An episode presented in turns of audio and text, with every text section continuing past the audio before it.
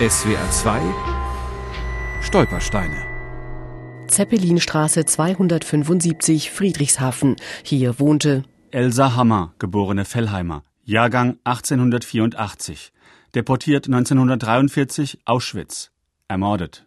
Das war eine ganz liebe Dame. Die eine Hand war verkrüppelt, aber ich weiß nicht mehr welche. Und man war immer willkommen. Also sie hat dann immer irgendwas Besonderes einem schnell geschenkt oder was Süßes. Es gab ja nicht viel zu der Zeit.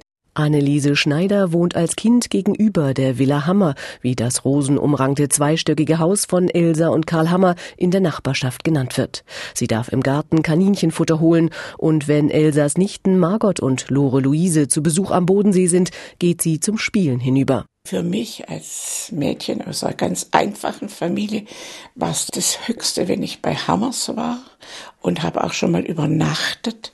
Und die hatten im Schlafzimmer eine Flasche Sprudel stehen.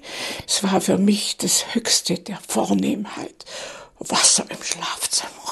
Elsa Hammer war eine patente Frau, schrieb ihre Nichte Margot später. Sie trug Hosen statt Röcke und rauchte Zigarren. Beides damals noch ziemlich verwegen. Elsa und ihr Mann Karl, ein evangelisch getaufter Kaufmann, sind wohl situiert. Karl hat eine gut bezahlte Anstellung beim Flugzeughersteller Dornier erhalten.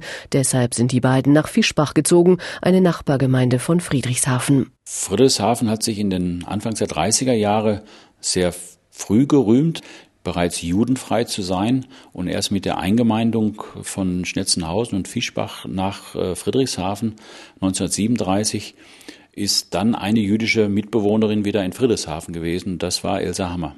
Edgar Thielen hat Elsa Hammers Geschichte für die Verlegung ihres Stolpersteins recherchiert.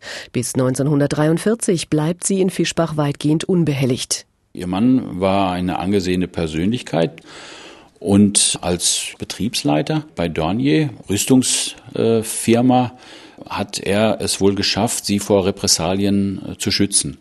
Und das war aber schlagartig zu Ende, als er plötzlich dann im Juni 43 verstorben ist. Eines Tages kam mein Vater und sagt, du sollst mit zur Frau Hammer rüberkommen. Und dann hat sie mich in die Wohnung reingenommen. Dann hat sie mich so ein, zu sich hergenommen, in Schoß. Und was wir dort gesprochen haben, das weiß ich alles nicht mehr. Aber warum? Das konnte mir ja nicht denken. Und das war das letzte Mal. Ein Judenstern prangt plötzlich am Gartenzaun der Villa Hammer. Ein SS-Mann aus der Nachbarschaft spuckt beim Vorübergehen vor dem Haus aus. Drei Monate nach dem Tod ihres Mannes wird Elsa Hammer abgeholt. Das Nachbarskind Anneliese beobachtet das von gegenüber, versteckt hinter einer Gardine. Ich sehe heute noch, das war so ein Auto, graugrün. Und da kam die Frau Hammer aus der Tür raus und war ganz anders angezogen wie sonst. Sie hat so ein kleines Hütchen aufgehabt und so ein komisches Kostümchen. Und was mich am meisten, sie hatte so ein kleines Stürmchen in der Hand. Das war total, total daneben. Aber ich sehe immer noch das Schirmchen.